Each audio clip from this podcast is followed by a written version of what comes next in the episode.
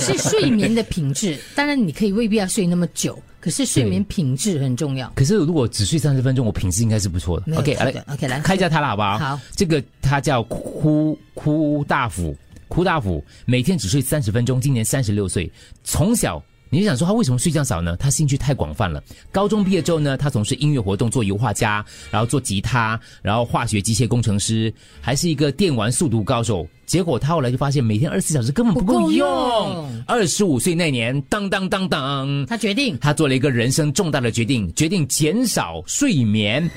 他说每天睡八小时太浪费时间了。他开始，他不是乱乱来的哦，他定对睡眠进行了一系列的长时间的研究，而且挑战短时间睡眠。结果短短两个月之内，他就成为了一天只睡三十分钟的短时睡眠者，他几岁？三十六。现在啊，嗯，OK 啦。你觉得他看起来像几岁？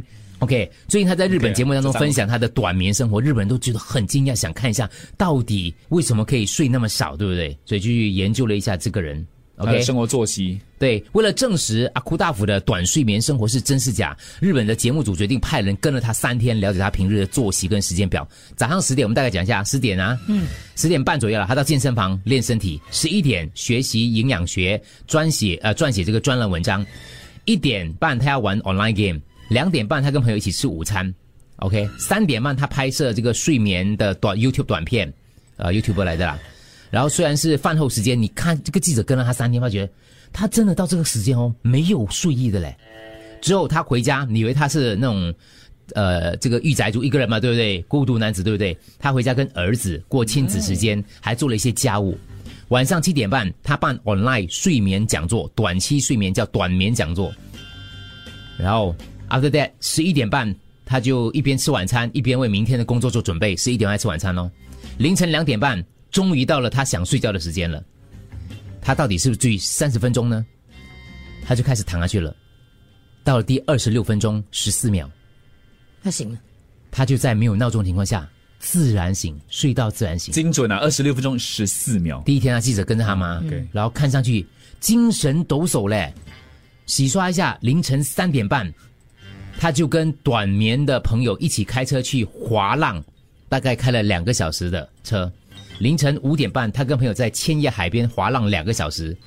回到东京之后呢，做家务、洗澡之类的。下午一点到健身室做运动。你看他完全没有睡意，他就在凌晨两点半那个睡了二十六分钟而已。可是你觉得他的眼神，你觉得他，你看他眼袋重 到。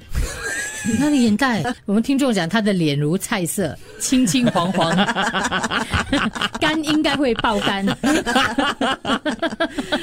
然后有人说是短眠还是短命哦，不要这样诅咒他啦，不能够正常排毒啦，这样哈、他有一千六百位学生，成功率据说高达百分之九 十，但是没有讲他们的那个续命率是有多长。先讲，啊难怪他得继续下去，是啊因为有一千多个学生，对需要赚钱呢、 一堆人想说睡觉是一种享受，他肯定没有中过马票，哪里有时间梦到真 字？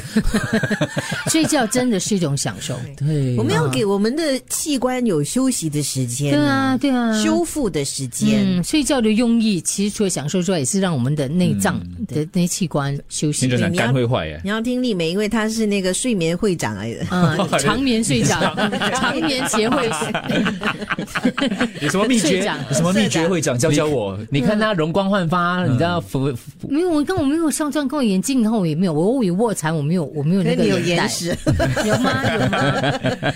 你知道吗？没梅这种梅姐，你啊可以开直播教学的，你要取一个日本名字啊，对这样吗叫她做交代吗？ 睡着啊了。长眠协会两个小时后，协会你知道我吗？说哪里哈？他那个叫哭大福，你知道吗？我叫睡大觉啊。